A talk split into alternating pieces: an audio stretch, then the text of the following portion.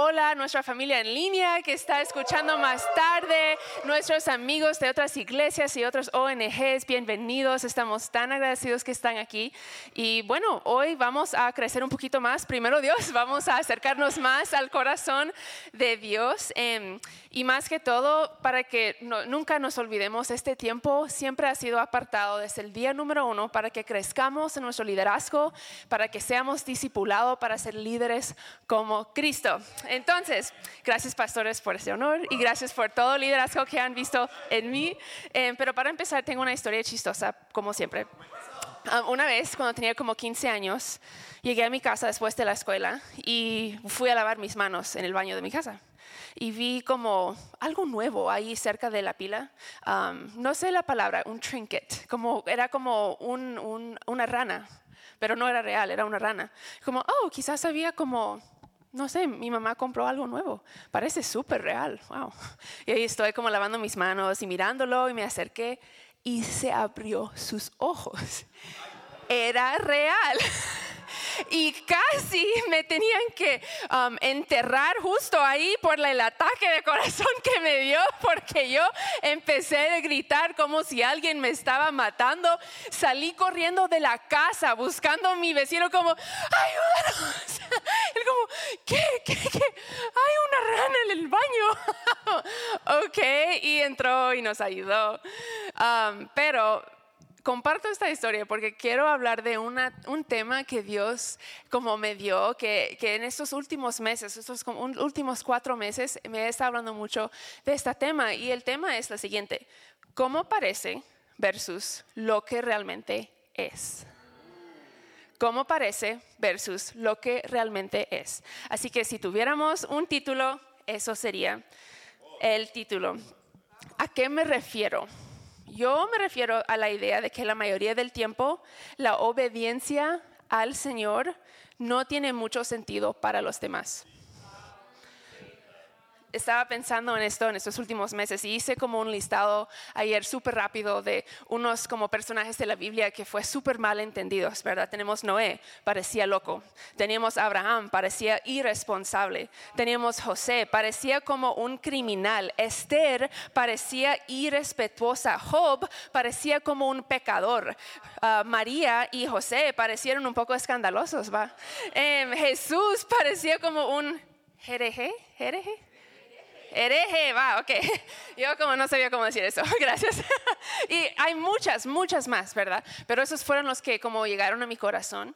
Y como una familia en la iglesia hemos estado pasando esos últimos meses, de verdad, hablando de la obediencia, del costo de la obediencia, de nuestro como patrimonio espiritual, que, que, que ellos son nuestros como abuelos y bisabuelos y tatarabuelos, ¿verdad? Y que nosotros cuando somos adoptados a la familia de Cristo, eso es nuestra herencia, su obediencia nos afectó, ¿verdad?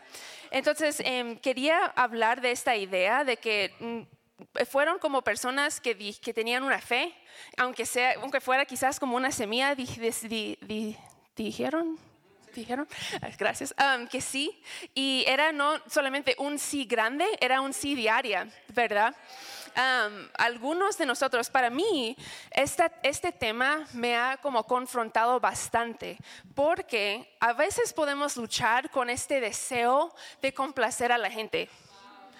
No, no quiero que me malentendés. Y yo pensaba, no, yo no lucho con eso.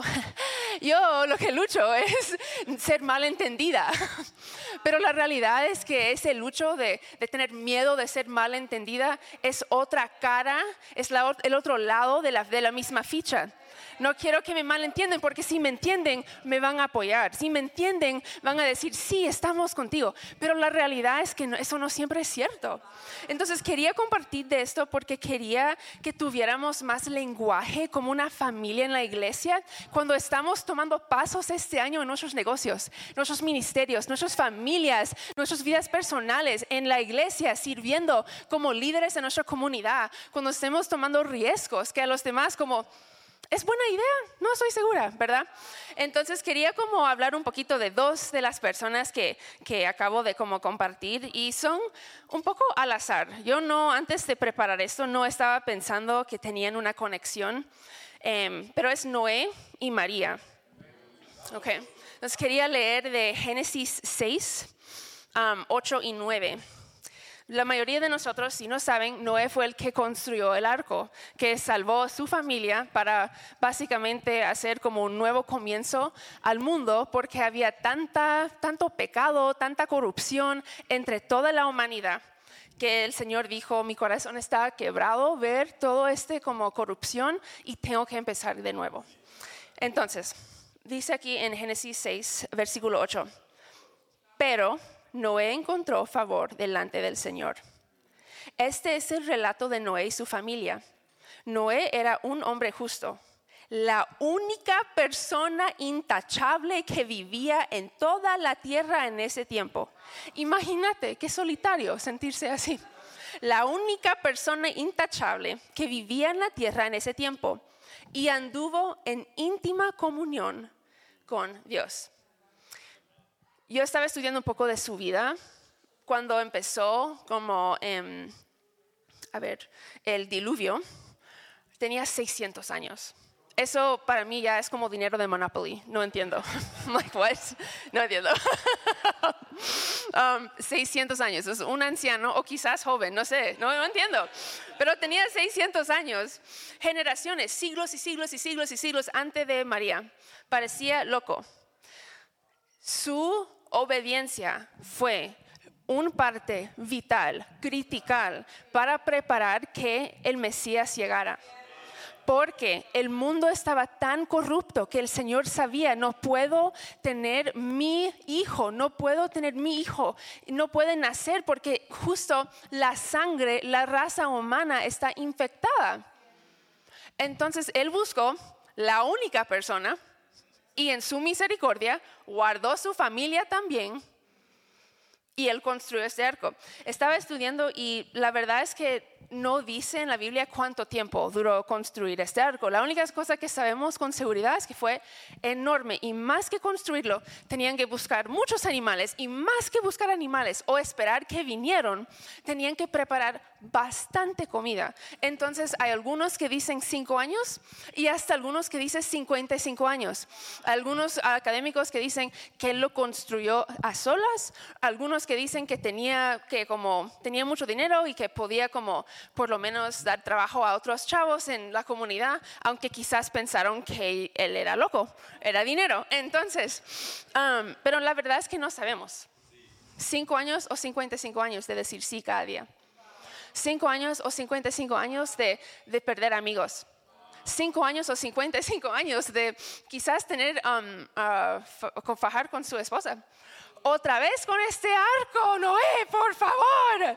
No sabemos, no sabemos, no sabemos. Y quiero que estemos en la atención de eso, de que la verdad es que no sabemos, pero me imagino que no fue fácil. Esto es un capítulo. Un par de capítulos, un, libro enorme. Esto es muy grueso porque es en inglés y en español, no porque soy santa, ¿ok? Ah, es porque soy gringa. Ah, la realidad es que esto es dos capítulos pero esto fue la obra de, la vida de alguien. Fue su marca en la tierra, un sí que, que él nunca podría olvidar. Nosotros como, hey, oh, cool, gracias. Seguimos leyendo. ¿Cuándo se va a poner más interesante la historia? Pero Susi cambió todo. Él no ni siquiera sabía que un Mesías estaba en camino, ni siquiera sabía que siglos después una chava de 15 años podría decir sí porque él dijo que sí. Quiero que miremos en Lucas, Lucas 1, versículos 28 y 38. Esto es una de mis historias favoritas en, toda la Biblia, cuando el, ángel venga o viene a hablar con María. Y dice en, versículo 28, Gabriel el ángel, oh, estaba leyendo en inglés, no. Um, Gabriel se le apareció y dijo, saludos, mujer favorecida, el Señor está contigo. Y sabes qué? La próxima cosa que le iba a decir iba a destruir todos sus planes. todos sus planes. ¿Sabes que esa boda que tenías planificada y todas tus damas? Ya, eso no va a pasar. ¿Sabes tus sueños de criar tus hijos con sus abuelitos cerca? Ya, eso no va a pasar. ¿Sabes eh, el, respeto que tenías de la comunidad por tu pureza? Ya, eso es parte del costo. Pero ¿sabes qué? Versículo 38, María a los 15 años, si estamos hablando de los jóvenes, mira, dice en 38, María respondió, yo soy la sierva del Señor. Que, se cumpla todo, todo, todo, todo, todo lo que has dicho acerca de mí. No puedo imaginar el costo de cómo esto parecía. Muchas veces cuando estamos en Navidad, ay, gracias María, eh, ahí pensamos en como um, todas las canciones y los memes y las fotos lindos en Facebook de como María y José y el bebé Jesús tranquilitos. Y yo como, no, había mucho más sangre y mucho más lágrimas y fue muy difícil. Y sabes qué? Nació la promesa y después me imagino que José y María se miraron el uno hacia el otro y dijeron, ¿y ahora qué? Hay que criar el Hijo de Dios. ¿Qué, ¿Qué rayos? ¿Qué vamos a hacer? Pero sabes qué? Fue un sí cada día de su vida. No era solamente un sí, era un sí el día después, cuando tenía enfermedad en la mañana porque estaba embarazada. Era un sí cuando tenía que decir a su mamá, mira, fíjate que... Era un sí cuando la votaron era un sí cuando em, tenía que hablar con José y José como, um, esto no va a funcionar, ¿ok? Era un sí otra vez cuando, cuando tomaron la decisión juntos de salir de su pueblo a otro lugar. Era un sí cuando estaba en medio del luto y no había ningún lugar que quisieran aceptarlos. Y creo yo que posiblemente nadie quería hacer espacio por dos pecadores, pero ni se dieron cuenta que estaban literalmente preparando transicionar a permitir que la promesa de Dios y el, plan de rescate entrara al mundo, pero el resto del mundo le miraron y decían, um, eso no puede pasar, eso no, no, no vamos, a, no vamos a meternos en esta drama que tienen, que se están escapando. No sabían la verdad, cómo parecía versus lo que realmente era yo lo veo, esta como conexión entre Noé y María como un juego épico de fútbol intergeneracional. Te toca a ti. Y la verdad es que eso es nuestra obediencia. Eso es nuestra obediencia. Ninguno de nosotros somos islas. Eso siempre es una, una tentación, pensar, oh, lo que yo hago no va a afectar a nadie. Eso es una mentira del, del diablo. Nuestro sí afecta a los demás, nuestro no afecta a los demás. No digo esto con como juzgando, digo esto con mucha compasión, pero quiero que sintamos esta, el, el no, quiero que sentimos, sintamos, sintamos, uh, uh, um, quiero que sintamos el peso, no la carga, no la carga, el peso Queremos que sintamos la urgencia, no la ansiedad, la urgencia, ¿ok? Hay una frase, Dani, no sé, no sé dónde estás. Uh, ok, ¿puedes decirme otra vez cómo se dice under the hood? ¿Te recuerdas? Under, ¿qué? Bajo la cajuela. Para entender lo que algo realmente es, hay que mirar bajo la cajuela.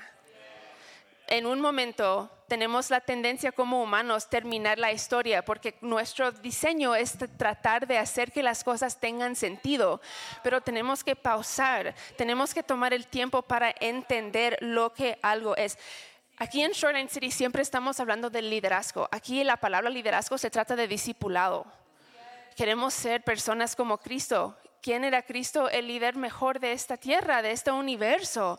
Entonces, si vamos a ser como Él, vamos a ser líderes. Pero liderazgo requiere algo de nosotros, una intencionalidad y un entendimiento del efecto dominó de nuestra vida. La pregunta siempre es, ¿te está llamando Dios? Eso es la pregunta, ¿te está llamando Dios? Ahora bien, no usas esto para decir, es que nadie me entiende como Noé no hay nadie más en toda esta tierra. Ahora vivimos en un, tiempo del mundo donde el Espíritu Santo está presente y activo y vivo. Y yo te prometo que número uno, no me hubiera gustado tener un pastor o un amigo que le decía, bien, seguimos juntos, pero ahí estaba haciéndolo solito no estoy diciendo que todos siempre van a decir, sí, sí, sí, pero sí estoy diciendo que tengo la fe que Dios puede darte a alguien, un líder, un amigo, alguien para decir, veo lo que Dios está haciendo en ti y lo confirmo y quiero aguantar tus brazos. Por esta razón siempre o nunca dejamos de hablar de los grupos de conexión. Wow, esa iglesia está obsesionada. Yep, somos obsesionados de los grupos de conexión. No solamente para tener comunidad, pero para preparar una mesa para que podamos seguir creciendo, para tener esas amistades que nos pueden aguantar cuando Dios está ayudando o llamándonos a tomar el paso nuevo. Entonces, hoy mi pregunta es, ¿cuál es tu próximo paso? ¿Cuál es? ¿Cuál es? Quiero que hoy tomen 10 minutos, 5 minutos en el carro, en el bus, en el tuk-tuk, no me importa, lavando los trastos, aguantando tu hijo, sea lo que sea, y pregúntale a Dios, ¿cuál es el próximo paso que tú me estás llamando a hacer? ¿Cuál es? Porque todo, todo este libro, todo este libro, del primer página hasta el último, se trata del corazón. Si dos personas hacen la misma cosa, pero uno tiene el corazón correcto y el otro no, el fruto va a ser la evidencia de eso. Entonces no se trata de mirar a la persona a la par y decir, oh, ¿qué están haciendo ellos? Ok, voy a hacer lo mismo. No, Dios tiene más para ti, algo específico, apartado para tu vida. Tenemos el domingo de visión en como 10 días y quiero que lleguemos como el equipo de servicio con expectativas grandes. Porque yo he visto cada año que esa palabra no es solamente para nosotros personalmente, sí, pero igual por el mover de Dios, de lo que Él quiere hacer a través de nuestra familia. Mira cuántas personas están aquí en esta aula y mira cuántas más cada domingo. Hay más personas que Él tiene, no para los números. Puede ser que alguien entre y dice, oh, esa iglesia solo le gusta ser grande. Nope. No, eso no es cierto, eso no es cierto. Aquí amamos el uno. Y aquí sabemos que Dios tiene uno más y si tiene uno más, vamos a seguir adelante. Entonces, cuando estás procesando ese próximo paso, quiero que tomes el tiempo para preguntar a Dios, ¿dónde estoy? ¿Por qué tengo miedo? ¿Por qué tengo duda? ¿Cuál es la voz que dice, oh, eso parece como escríbelo, porque eso es poderoso, escribirlo y decir, eso es una mentira. Yo sé que eso no es cierto. Hay una fuerza de espíritu que Dios quiere invitarnos como una familia de iglesia en este nuevo año. Va a requerir una fuerza que nunca has tenido. Pero Él es fiel y Él te lo quiere dar. Entonces familia, los amamos. Muchas gracias por escuchar. Y ahí vamos adelante.